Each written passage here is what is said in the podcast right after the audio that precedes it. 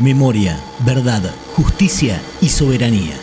Marchamos porque son 30.000 para juzgar a los genocidas y porque los seguimos buscando.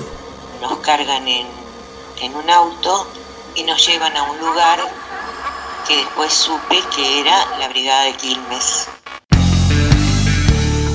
Cristina Gioglio, sobreviviente del Pozo de Quilmes. Permanentemente entraban autos con, con detenidos.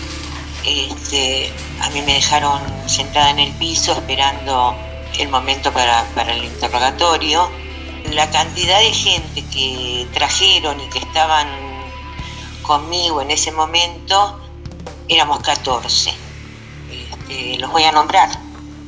El que era mi compañero, Alberto Derman, eh, dos hermanos eh, de apellido Herrera, Arcángel y Oscar, que tenían 13 y 16 años. Habían ido a buscar al padre, no lo encontraron y se lo llevaron a ellos.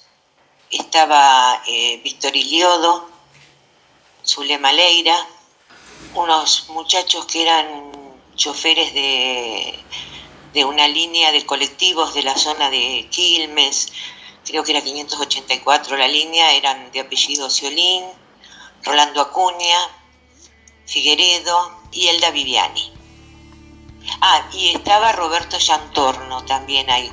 El traslado no incluyó a, a a Derman y a los hermanos Herrera, pero sí incluyó a Raúl Bonafini, que yo realmente no sé en qué momento apareció Raúl en el traslado, si estaba, si lo habían llevado a la brigada o subió en el camino, eso realmente no lo tengo muy claro, pero Raúl Bonafini llega al destacamento de Arana con nosotros.